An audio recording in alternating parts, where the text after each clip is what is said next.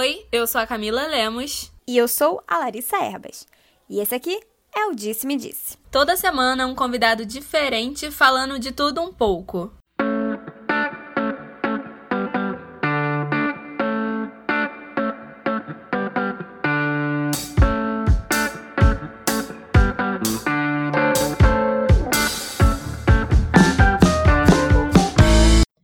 Homem não chora. Você é um homem ou um rato? Rosa é cor de mulher. Essas são algumas das frases que homens provavelmente já ouviram ao longo da vida. Elas parecem inofensivas de primeira, mas na verdade podem ser bastante problemáticas. Para falar sobre os padrões de masculinidade, convidamos para o episódio de hoje o Tadeu Vidal e o Pablo Pegas, do projeto Desvio. Oi, meninos! Primeiro de tudo, como é que surgiu o projeto de vocês e como é que ele funciona? Olá, gente. Obrigado pelo convite. É, eu sou o Pablo. Ah, bom, a gente estava um dia na casa de uma amiga nossa, da Gi, e aí eu estava lendo um livro que esse livro tem como proposta, são vários artigos que falam sobre o novo homem.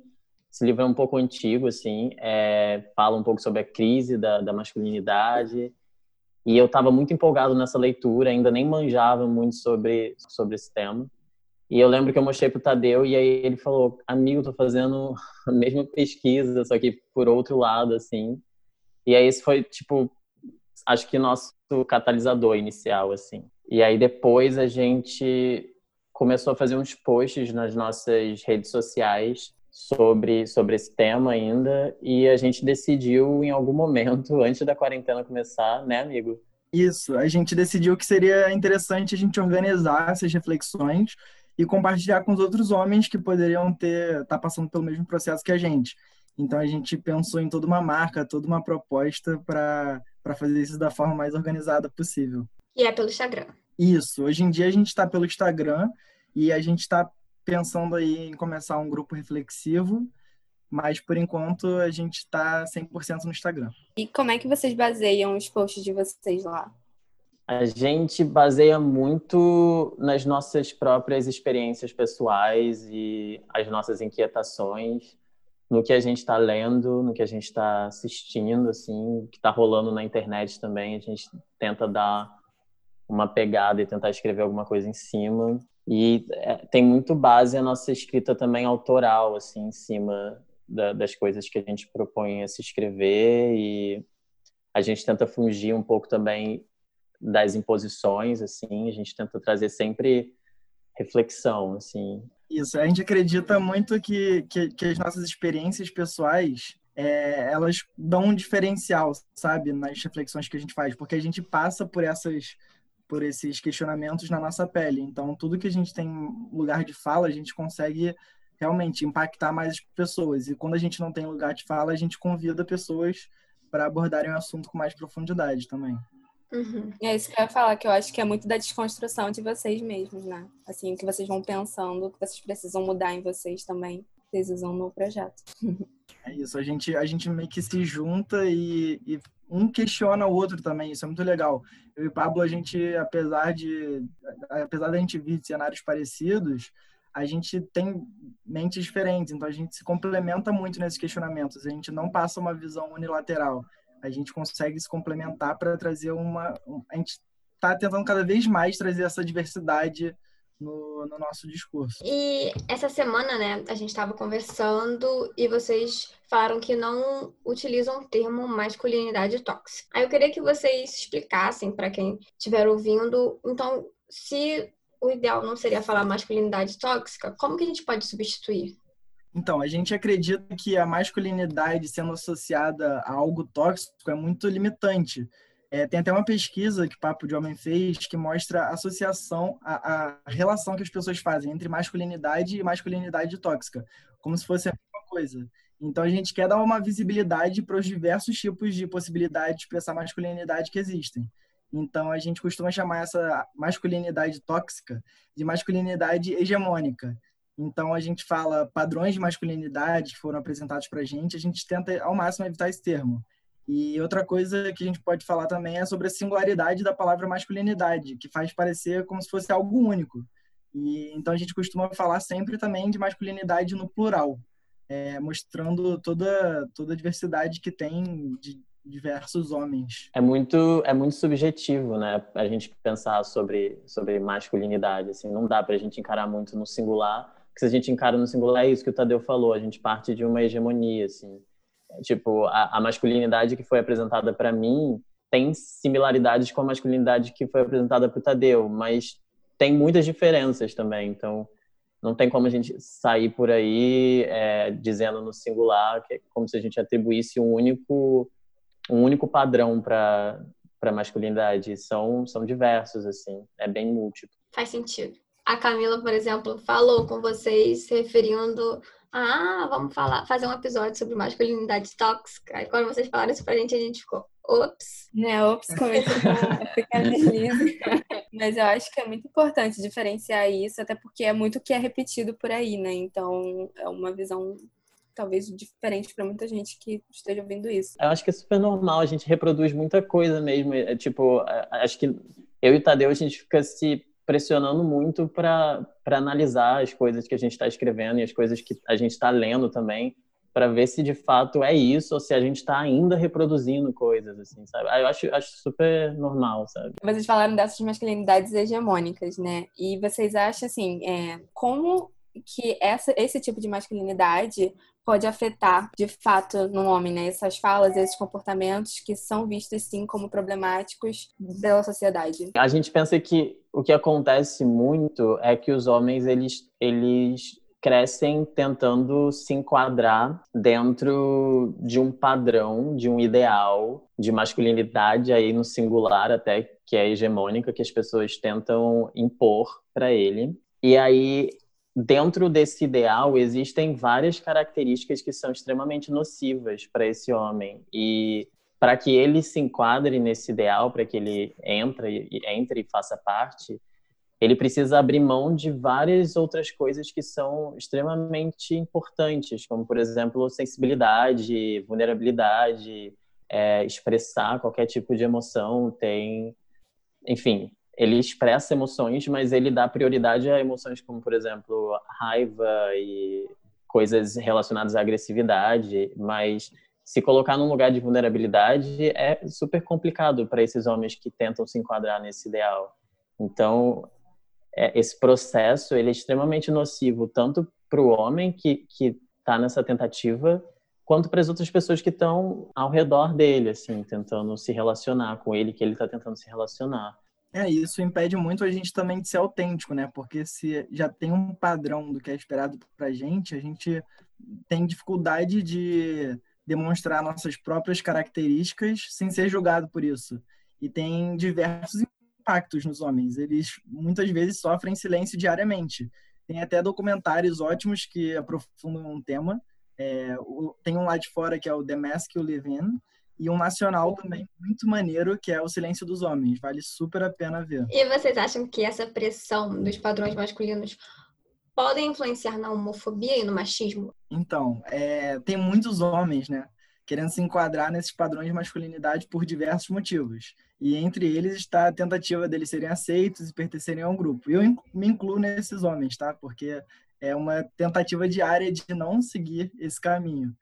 Então a gente vê que a homofobia e o machismo eles surgem de crenças em que todos os grupos fora desses padrões de masculinidade são tidos como inferiores.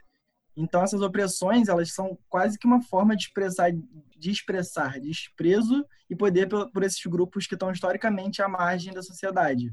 É uma quase que uma tentativa de manter eles nesse lugar, sabe? Então é um comportamento que ao mesmo tempo que se defende também ataca o outro é, defende a estrutura patriarcal que, tá, que, que existe e ataca os grupos que estão à margem dela. Então a gente acredita sim que esses padrões de masculinidade estão muito associados a esses tipos de opressões. É, eu, eu tipo, diferente do Tadeu, eu falo de um outro lado, assim, eu nunca, eu nunca consegui me enquadrar, nunca, é, não me recordo se eu já tentei, provavelmente eu já tentei me enquadrar em, em alguns grupos, mas como eu me descobri gay, então, tipo, eu tava já nesse outro lugar que era a margem, né? Então eu via muito esse comportamento de não poder estar nos grupos, de não poder estar inserido nesses grupos, de ser uma ameaça a essa estrutura patriarcal, né? Ser gay já não que isso seja regra, mas para mim, na minha experiência pessoal, já me levou a questionar muitas coisas sobre o que é ser homem e qual é a minha masculinidade, enfim. Esse homem que está em desconstrução, que está pensando sobre isso, ele provavelmente é visto como uma ameaça a essa estrutura que está aí historicamente erguida, que eu acho, pensando de uma forma otimista, está em ruínas, está caminhando para ser desconstruída e vamos esperar que as futuras gerações consigam fazer mais do que a gente já está fazendo. Eu vejo muito, é uma visão mais minha, né? Eu vejo que no meio de tudo isso, os homens mais velhos, eles ainda são muito mais duros em relação a essas coisas do que os mais jovens. Vocês acreditam que as gerações mais novas elas estão realmente mais abertas a essas discussões que vocês, por exemplo, promovem do que essas pessoas de mais idade, vamos dizer assim, nem precisa ser tão velho, né, tão idoso, mas pessoas, acho que 50 anos é muito difícil, pelo menos eu acho, mudar essa cabeça, né, esses comportamentos. Vocês acham que realmente existe essa diferença e como é que a gente pode falar isso com esse grupo? Eu acho, assim, a gente acha, acho que a gente eu posso falar por nós dois que a gente espera que sim a gente espera que essa geração nova ela esteja mais aberta e eu acho que provavelmente ela está porque eu e Tadeu a gente já faz parte de uma geração mais desconstruída que já está questionando mais né a gente vem pós movimento feminista a gente vem pós o movimento queer então esses dois movimentos eles contribuíram muito para a gente questionar o lugar do homem e essas características atribuídas a esse padrão de masculinidade hegemônico. Então, nós dois já, já, já estamos muito mais abertos do que os nossos pais, por exemplo. E acho que se eu tivesse um irmão mais novo, ele estaria provavelmente mais ainda aberto. Então, espero que sim. É, e é muito difícil também a gente dar um passo a passo de como, como falar com homens mais velhos. Mas a gente acredita que, acima de tudo, é, é muito importante ter, escutar escutar é, é o principal, porque é, escutando a gente consegue criar empatia com aquela pessoa e consegue ter um, ter um debate saudável sobre equidade de gênero. Não adianta a gente querer impor uma visão para alguém que já tem uma visão construída. Então, vale muito a gente focar nessa comunicação reflexiva que a gente tem na nossa página e não dizer como cada homem deve ser. A gente espera que cada um chegue na sua própria conclusão de que tipo de homem quer ser ou quer deixar de ser a partir desses questionamentos que a gente está fazendo. E aí, para finalizar, qual é o conselho que vocês dão para os homens que estão ouvindo esse podcast e foram lá e deram uma olhada no Instagram de vocês, que inclusive divulguem agora esse é o momento? Arroba Projeto Desvio. Os homens que estão ouvindo esse podcast foram lá, deram uma olhadinha no, no Instagram de vocês e perceberam que tem essas falas voltadas para esses padrões e que querem desconstruir isso. Qual é o primeiro passo que eles têm que dar? É, a gente acredita que esse primeiro passo eles já deram. Só de se interessar pelo tema e escutar até o final do podcast, a gente, a gente já está muito feliz com isso. Mas se tiver que sugerir uma coisa, é ter escutativa. A gente, como homem, a gente tem que aprender a escutar o que as pessoas do outro lado da moeda têm a dizer sobre esses assuntos, né? Então, aqui no Desvio, a gente não acredita que existe um homem desconstruído, a gente acredita que sim, é essencial a gente manter sempre buscando informação, porque aparentemente é um processo que a gente não vê fim. Então, se vocês quiserem curtir nossos posts, se quiserem chamar a gente no privado, compartilhar essas reflexões com outros homens, a gente vai ficar super animado de engajar. Eu acho que é muito isso de, de não tem como a gente falar que existe um passo a passo certo ou que existe um primeiro passo ideal, porque aí a gente só vai estar reproduzindo uma coisa que a gente está tentando totalmente ir contra. Mas eu, eu pensando muito, o Tadeu falou sobre a escutativa, eu acho que escutativa é essencial. Escuta, ponto, assim, sabe? Homens nesse comportamento machista dentro desses, desse padrão, é, eles têm muita dificuldade em escutar, é, esse lugar de se sentir superior. Então, tem sempre algo a falar, mas tem pouca, pouco lugar de escuta, assim. E acho que um outro lugar também que é importante é o lugar de estar, apenas estar. Os homens também têm muita dificuldade de estar nos lugares, eles estão sempre ausentes, né? Se a gente pensar assim. É, então, acho que estar presente, ter uma escuta ativa, já vai te ajudar a entender e encontrar qual é o seu passo a passo, porque é uma coisa subjetiva. Cada um vai encontrar o seu passo a passo. Mas o projeto Desvio está lá para te ajudar também, te dando ideias e, e para você conversar também com E vai fazer um parênteses aqui, que quando a gente fala dos homens, a gente se inclui. E a gente pesquisa muito sobre essa desconstrução e a gente percebe cada vez mais que a gente não é esse homem desconstruído. Não, não existe esse rótulo, né? A gente é contra isso. Então a gente se inclui muito nessas falas, que é algo que a gente está aprendendo todo dia, praticamente. Acho que esses papos são muito interessantes, não só para os homens, mas também para as mulheres, porque a gente acaba reproduzindo isso também. E eu acho que, como você falou, né, não existe, não existe nenhum homem desconstruído, porque é uma desconstrução diária. Você sempre vai encontrar um ponto que tem que melhorar, que tem que mudar. E eu acho que também porque o mundo vai mudando. E aí acho que às vezes um comportamento que você ontem achava que era ok, e amanhã você vai achar que é totalmente diferente, as pessoas vão julgar diferente. E, enfim, muito obrigada por virem falar sobre isso aqui. Acho o projeto de vocês muito legal.